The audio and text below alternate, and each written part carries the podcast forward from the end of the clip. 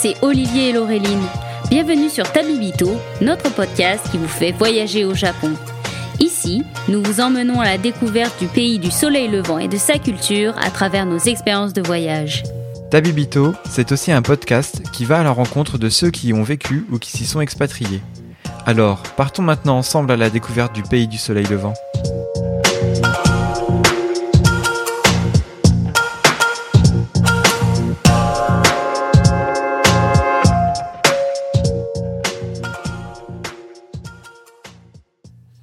Bonjour Olivier. Salut Laureline. Tu es bien reposé de ton été? Ah oui, ça fait du bien, ça va être super ces vacances. Voilà, bah, j'espère que vous tous et toutes qui nous écoutez avez passé de bonnes vacances. On est donc de retour après cette pause estivale et, et, et on a une petite surprise pour vous, n'est-ce pas Olivier?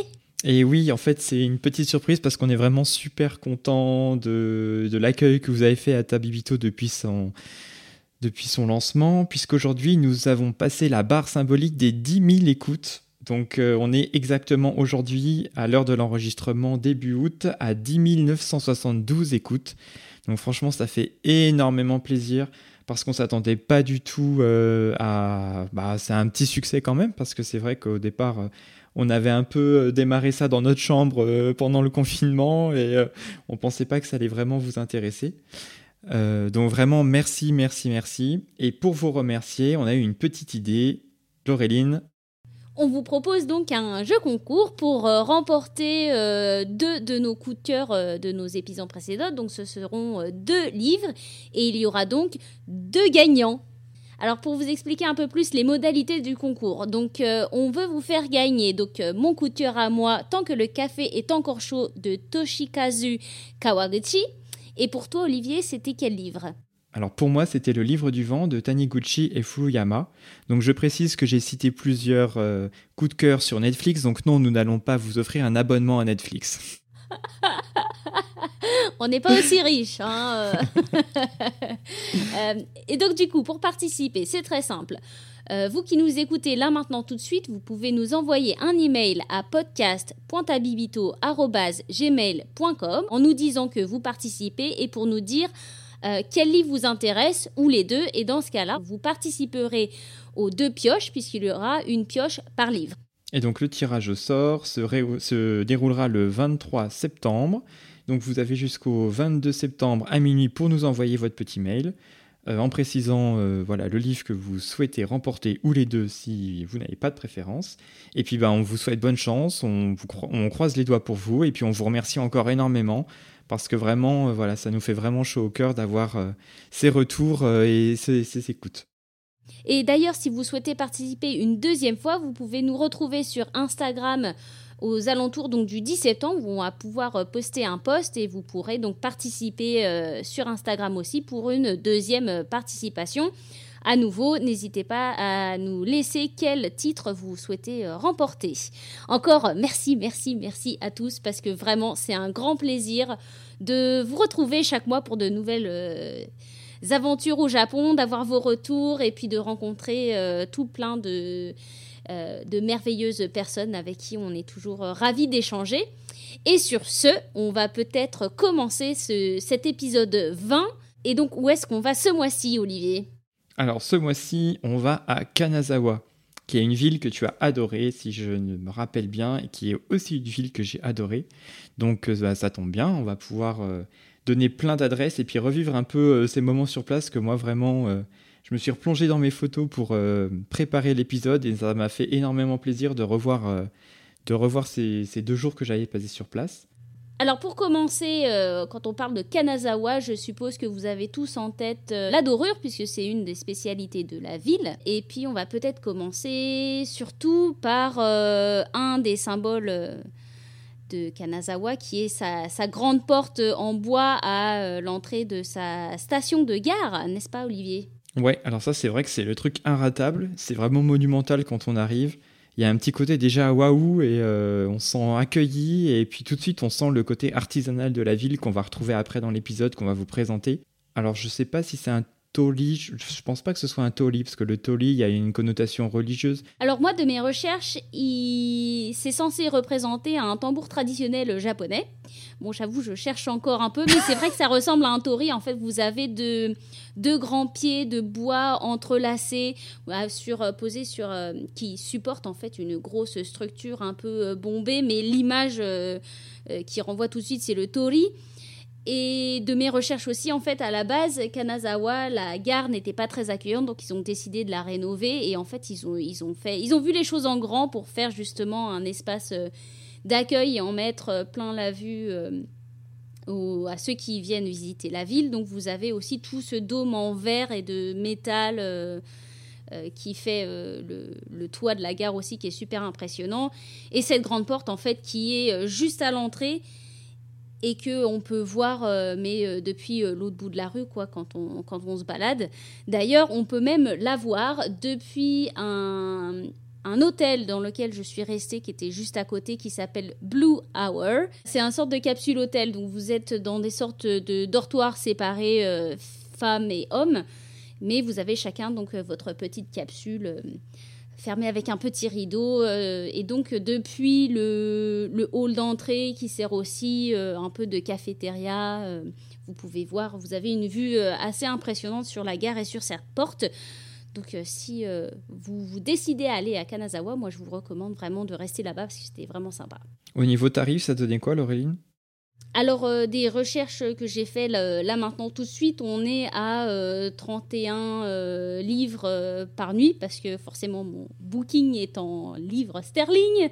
Donc, je suppose que ça donne. je sais même pas c'est quoi le. Le taux de change avec le livre en ce moment Je sais pas, on va dire 30-40 euros quoi. Voilà, donc euh, rien d'affolant non plus euh, pour euh, faire quelques nuits là-bas. Et toi, du coup, tu conseilles vraiment, parce que le côté capsule, ça peut un peu des fois effrayer des gens qui sont un peu réticents au niveau du bruit, au niveau non, non, non, c'est super moderne en fait. C'est fait. Euh, c'est pas le capsule hôtel tel que nous on l'imagine qui fait un peu crasseux où les gens fument et tout. Euh, c'est super propre, c'est super clean et puis euh, ça fait un peu auberge de jeunesse, mais au lieu d'être en dortoir, on est dans un lit individuel fermé par des rideaux.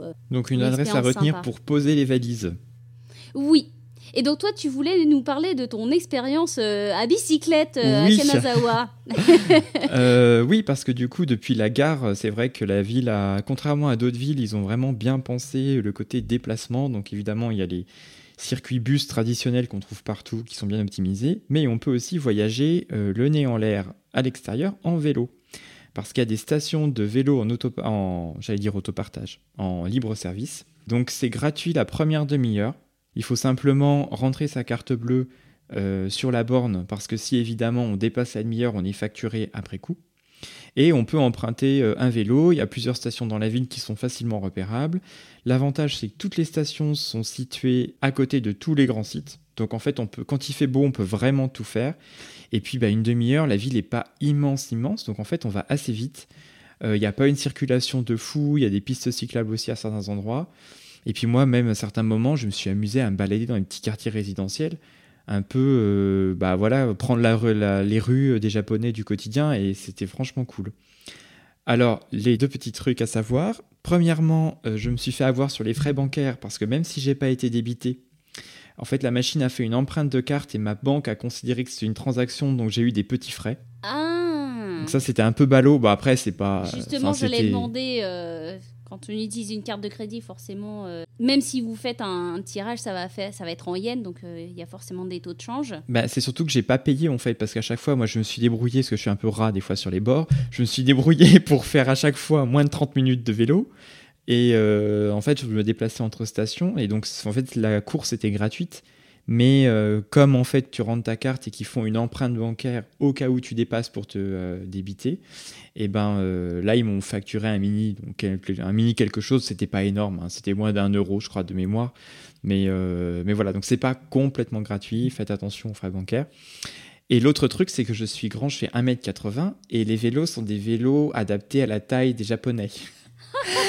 donc, même en mettant la selle au maximum, j'avais un peu les talons qui rayaient euh, la route. Ce qui fait que quand on prend quelques pentes autour du château notamment, euh, j'étais carrément en danseuse parce qu'en fait, j'avais les genoux au niveau du menton et c'était juste pas possible de pédaler dans les pentes. Mais c'était très drôle. Mais euh, c'est vrai que moi, je me souviens, j'avais tout fait à pied à Kanazawa. Euh, c'est une ville qui est vraiment super sympa à faire. Hein. Franchement, euh, il y a les quartiers donc historiques et même au niveau des quartiers plus modernes et tout. Enfin, moi, j'ai adoré la, la, balade dans la ville. Comme tu disais en fait en début d'épisode, de revoir mes photos avec le recul, en fait, je me dis vraiment Kanazawa, c'était une ville vraiment sympa et ouais, la prochaine fois, j'aimerais bien y rester un peu plus longtemps. Alors, au niveau des découvertes, on pourrait peut-être commencer par le quartier des samouraïs, Laureline. Oui, en parlant de quartier historique, on va donc commencer par le quartier euh, Nagamachi, qui est donc euh, le quartier historique euh, des maisons de samouraïs. Et ce qui est assez sympa en fait dans ces quartiers historiques, c'est que chacun, ils ont une empreinte mais tellement distincte les uns des autres. Et donc ces maisons de samouraïs, si vous y allez, donc vous avez des petites rues, c'est des petites rues pavées avec des je sais pas, l'ambiance elle est vraiment spéciale parce que les maisons elles sont basses, les murets sont bas, donc il y a eu vraiment une ligne d'horizon assez spéciale par rapport au quartier des geishas où on est sur deux étages, des fois trois. Mais là c'est vraiment tout à un seul étage, donc il y a vraiment une ambiance euh, assez particulière avec des rues ni étroites ni trop grandes et euh, des, des croisements en fait mais perpendiculaires, donc on a un peu l'impression qu'il y aurait un, samouraï qui surgirait comme ça. Euh, à l'improviste d'un coin de rue. Euh, c'est moi j'avais beaucoup aimé. Mais du coup, moi j'avais fait des recherches et en fait, effectivement, euh, le quartier il a été construit dans le but de perdre euh, les gens pour, pour protéger en fait les samouraïs. Donc le côté très labyrinthique, le fait qu'on n'ait pas de repères parce que les murets qui protègent les maisons sont quasiment à la hauteur des toits, ce que tu expliquais. Donc en fait, on, tout est pareil dans la rue puisqu'on a ces murets de terre, de terre. alors c'est pas de la terre cuite, c'est de la genre de torchis en fait. Oui, euh, avec une couleur un peu jaune, ouais. Et finalement, ça fait des grandes lignes de fuite et on ne sait pas trop où on est, il n'y a pas trop d'éléments marquants. Et c'était vraiment pensé pour euh, un peu perdre euh, ben, ceux à qui, qui voudraient un peu trouver des maisons de samouraïs pour commettre des forfaits ou je ne sais quoi. C'était vraiment pensé pour ça. Et alors, ce que j'aimerais bien voir aussi l'hiver, c'est qu'en fait, a priori, pour protéger les murs du gel, il, en fait, il les protège avec des, des grands filets de paille. Donc avec la neige, ça peut être vachement sympa au niveau photo.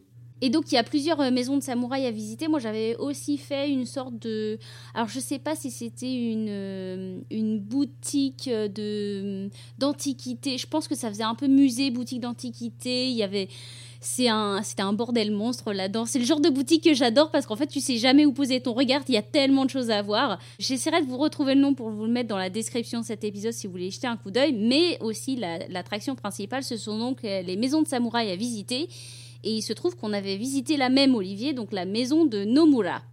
Ouais, alors là, c'est vraiment. Euh, moi, j'avais adoré. Euh, un peu l'histoire de la famille parce que euh, en fait le clan daimyo de Kanazawa, c'est le clan Maeda et eux, ils sont restés maîtres de la ville de 1583 à 1868 à l'ère Meiji. Et donc, euh, ça a très peu changé au niveau des clans et des familles. Donc, ils ont vraiment eu un pouvoir de, malade économique, culturel, industriel. Et en fait, cette euh, villa de samouraï, la famille Nomura, elle a servi le clan Maeda pendant 11 générations. Donc ils ont accumulé aussi euh, bah, un, réseau de confiance, diplomatique, de richesse, euh, qui était euh, enfin incroyable et qu'on retrouve, à ma connaissance, qu'on retrouve pas euh, au niveau d'autres familles au Japon. Et donc, bah, forcément, ils avaient un peu, on va dire, des privilèges. Et bah, on a eu la chance que cette maison du clan Nomura nous soit parvenue aujourd'hui quasiment intacte. Et euh, c'est vrai, quand on rentre à l'intérieur, enfin, moi, le jardin. Euh, c'est un de mes meilleurs souvenirs, le jardin de cette maison. Euh, il y a même un petit étang, ça fait fouillis, organisé. Vous avez des petites carpes. En plus, donc vous avez bah, l'étage. parce qu'on vous disait, les, les, maisons, elles étaient basses, mais en fait, il y a deux étages, il me semble, parce qu'on pouvait grimper mais ça reste des plafonds très bas. Alors il me semble d'explication, c'était pour éviter que les gens, quand ils tirent leur sabre, ils puissent le tirer totalement de leur fourreau donc ils pouvaient pas le sortir entièrement. Et il me semble quand même qu'on voyait des marques au plafond. Donc on pouvait se demander si euh, il y avait eu des tentatives. Aussi un souvenir mémorable c'était ils avaient conservé en fait les échanges de lettres entre la famille Nomura et donc le daimyo. Et euh, celle qui m'avait fait euh, rire et en même temps tu dis c'est un peu tordu comme histoire où le daimyo remerciait donc le chef de clan de la famille Nomura de leur avoir apporté la tête de leur ennemi sur un plateau. Enfin, donc euh, c'était assez drôle à, lire. Donc euh, ouais. Mais ça, c'est vrai que si vous aimez le côté jardin zen, méditatif, franchement, cette maison, elle bat même certains jardins de Kyoto. Parce que pour le coup, en fait, le, la méditation zen faisait partie intégrante de la préparation du samouraï avant le champ de bataille. Et c'est vrai que le jardin, il est vraiment apaisant, enfin, même sans être dans le côté zen méditatif en fait, en arrivant devant, on est tout de suite reposé, rien qu'au niveau de la lumière, de l'agencement. C'est juste incroyable. Donc c'est vraiment le truc à faire à Kanazawa, avec son petit vélo, de préférence. Et puis c'est vrai que voilà ce qu'on commençait à dire, euh, c'est que la ville elle a gardé en fait son passé historique et, euh, et c'est surtout qu'elle propose énormément d'animations autour de bah, de ses traditions et de son artisanat. Et c'est aussi l'un des points qu'on voulait euh, présenter dans cet épisode parce qu'on a tous les deux fait des activités différentes, mais en lien avec l'artisanat local. Et ça, c'est un truc que moi j'ai adoré faire, qui est hyper bien organisé dans, euh, la ville. C'est-à-dire qu'en fait, une fois que vous avez repéré votre atelier, il suffit d'aller euh, soit directement à l'atelier, soit de ne pas vous embêter, de passer à l'office du tourisme. Et puis, en fait, eux réservent pour vous. Donc c'est vraiment ultra simple. Et en termes de tarifs, ça dépasse rarement les 2000 yens. Donc ça fait moins de 20 euros à peu près. Pour une expérience souvent d'une heure avec des artisans où on apprend des choses, où on va ramener des souvenirs. Et, euh, ça, voilà, c'est quelque chose en voyage que je trouve absolument super, euh, super à faire.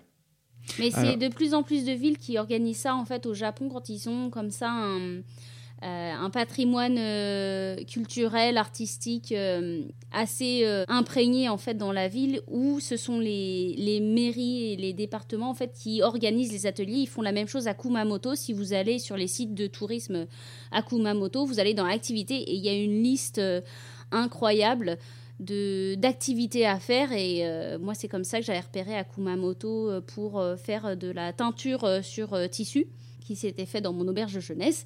Donc euh, voilà, n'hésitez pas à aller sur les sites de tourisme et à réserver euh, ce genre d'activité parce que vous repartez avec un souvenir euh, vraiment sympa et une expérience que vous ne pourriez pas trouver tout seul non plus. mais vraiment une super expérience à faire, ouais.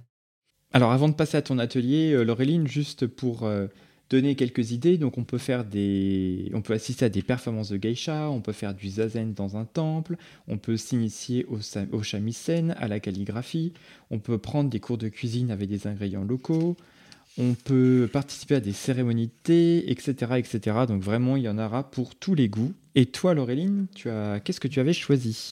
Oui, alors euh, moi, pour mon activité, comme j'étais dans ma démarche de découvrir les sakés, je suis allée à une dégustation de saké dans la brasserie Fukumitsuya Higashi, qui est donc dans le quartier historique des geishas, qui s'appelle Higashi Chaya. Euh, j'avais pas eu besoin de réserver, en fait, je suis juste arrivée euh, dans la brasserie parce qu'ils ont donc un euh, forcément un magasin où vous pouvez acheter euh, donc des bouteilles, des petits snacks et des petits machins. Et il y a tout un bar en fait où vous pouvez hmm. vous installer et vous avez un set de dégustation de trois sakés accompagné, euh, bah moi il me semble que c'était du poisson séché.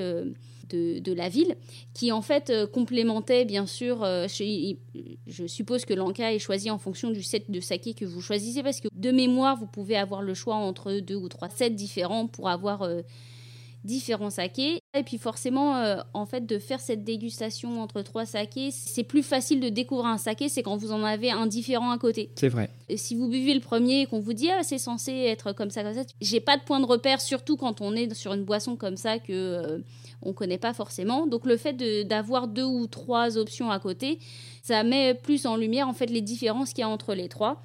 Euh, et, puis le petit poisson séché était vraiment sympa à côté parce que ça complémente très bien en fait toute la soit euh, le fait que ce soit euh, sec ou l'umami qui est dans les sakés. Donc c'était une option vraiment sympa à faire, ouais. C'est vrai que c'est assez rare d'habitude les dégustations, tu as le saké, il y a ils ne pensent pas à l'accompagnement pour le mariage avec les plats, du coup c'est intéressant. Ouais, donc voilà, je vous recommande Fukumitsuya Higashi. Et en plus, bah, vous êtes en plein dans le quartier, un des quartiers euh, les plus touristiques et euh, avec plein d'activités à faire, puisque c'est là que toi aussi, euh, Olivier, tu avais fait un autre atelier. Oui, alors moi j'étais pas loin, j'étais donc dans les ateliers Hakusa, qui sont des ateliers de dorure à la feuille d'or. Donc c'est vrai que Kanazawa est ultra réputé parce que c'est la ville qui a produit, qui produit encore 99% de la feuille d'or euh, au Japon, donc qui est utilisée dans les temples, dans les palais, euh, enfin vraiment partout, partout. Et euh, du coup, cet atelier qui, je crois de mémoire, a 400 ans, propose aux touristes en fait plusieurs objets qu'on peut vernir à la feuille d'or. Donc moi j'avais choisi euh, les baguettes et les repose baguettes, donc c'était de mémoire 1500 yens par personne.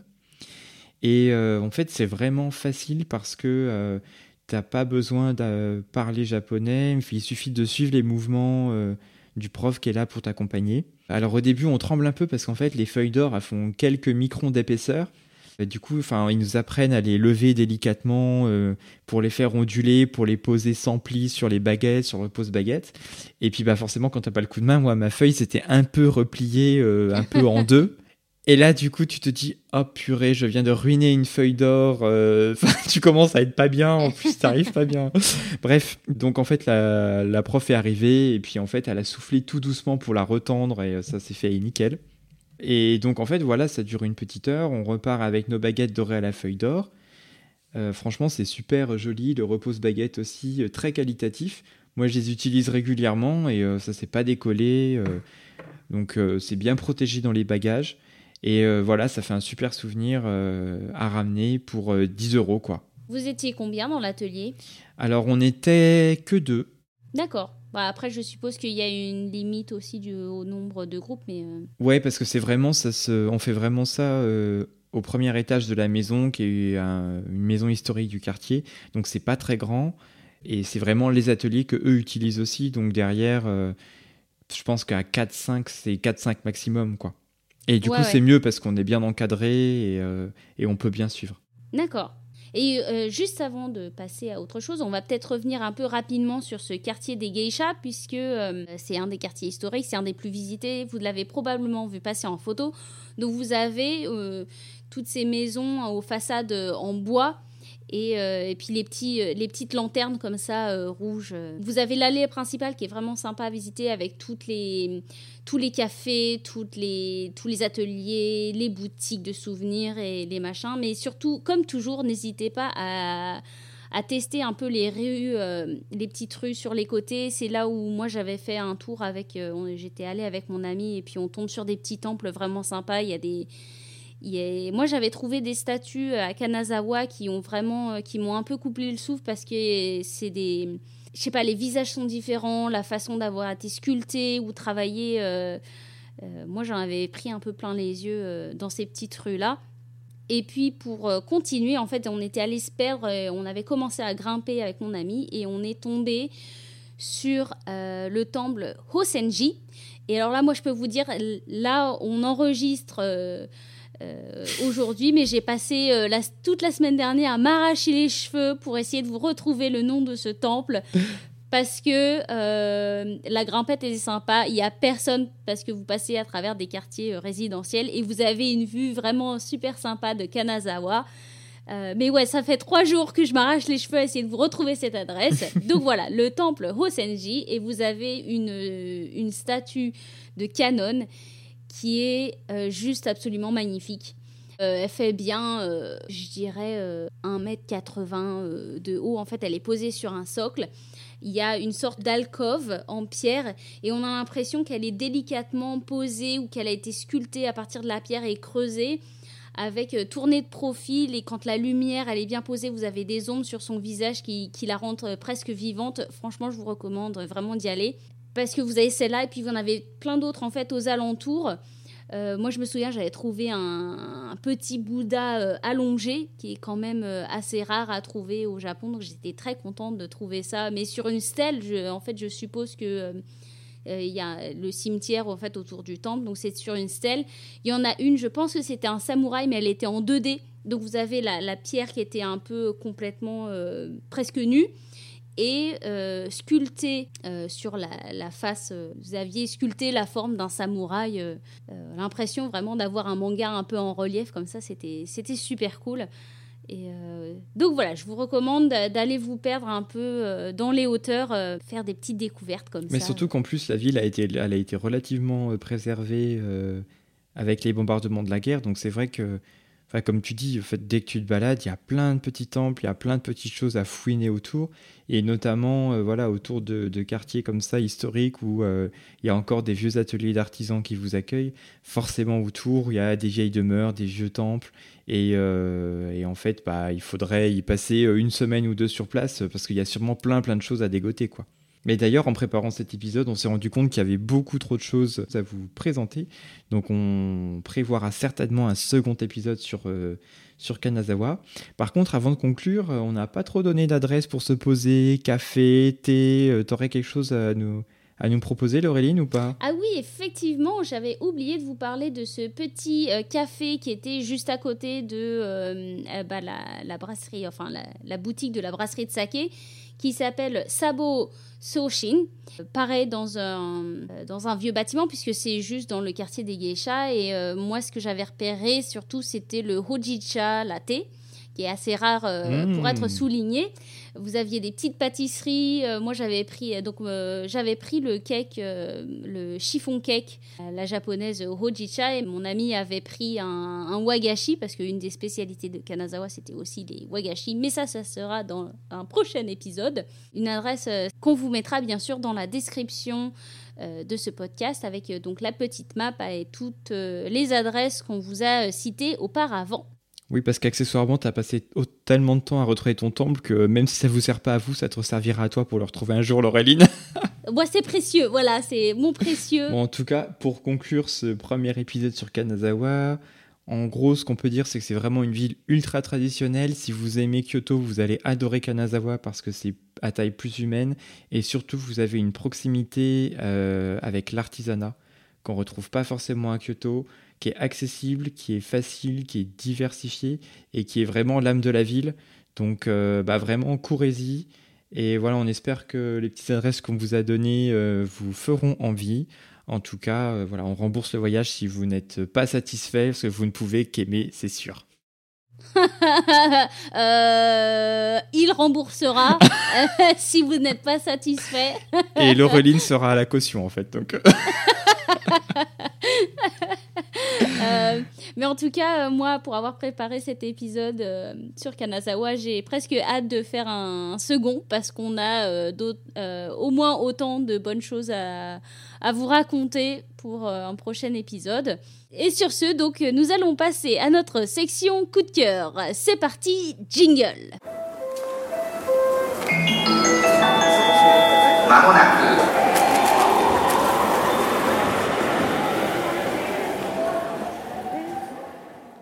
Alors, je commence pour cette section coup de cœur en vous parlant du dernier jeu euh, que j'ai testé sur PS5. Il est aussi disponible sur PC et PS4. Ça s'appelle Kena euh, Bridge of Spirits. Tu prononceras certainement mieux que moi, Laurelie. je fais ce que je fais avec mon anglais français.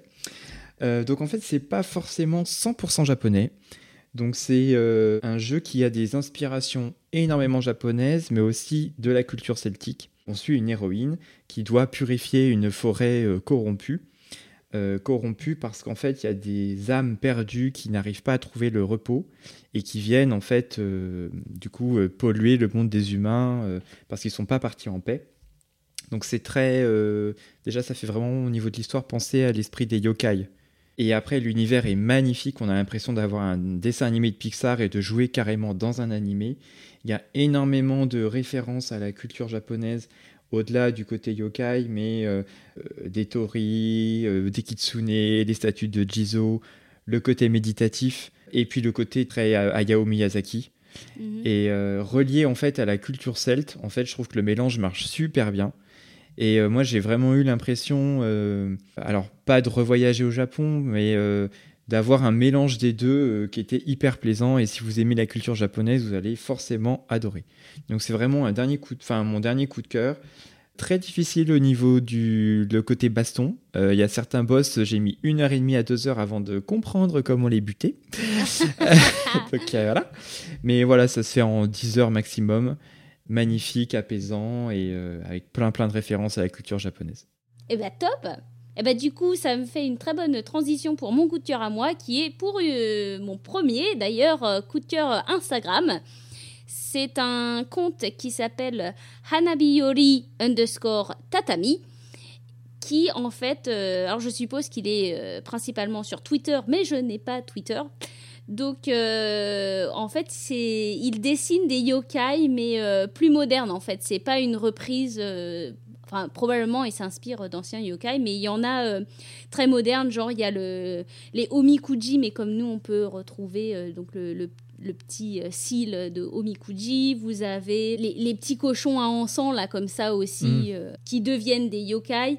Et ce que j'aime beaucoup, en fait, c'est le, le, design rétro, mais avec des objets plutôt modernes et que même moi, même moi qui ne suis pas japonaise, qui n'ai pas vécu des années au Japon, en fait, qui, qui m'interpelle et qui me parle en fait. Donc euh, vous avez le petit flanc, tu sais, le, le flanc japonais là. Oui. Pareil, euh, donc euh, dans un petit kimono et tout, et avec juste une petite bouche dessinée sur sa tête de flanc. donc moi je trouve ça juste génial que bah, c'est un monde qui évolue, qui est qui disparaît pas en fait. Il y a de nouvelles créations qui s'ajoutent à cet univers et en fait ça, ça, laisse penser que la magie n'est pas, n'est pas morte et ne disparaît pas. Il faut juste euh, lui laisser le temps de, d'évoluer et de, de, de, suivre en fait le cours euh, de la vie, quoi. Donc, voilà. La réinterprétation des yokai. Oui. Eh ben, ça me paraît pas mal tout ça. Et bien sur ce, je pense qu'on a conclu euh, cet épisode de rentrée.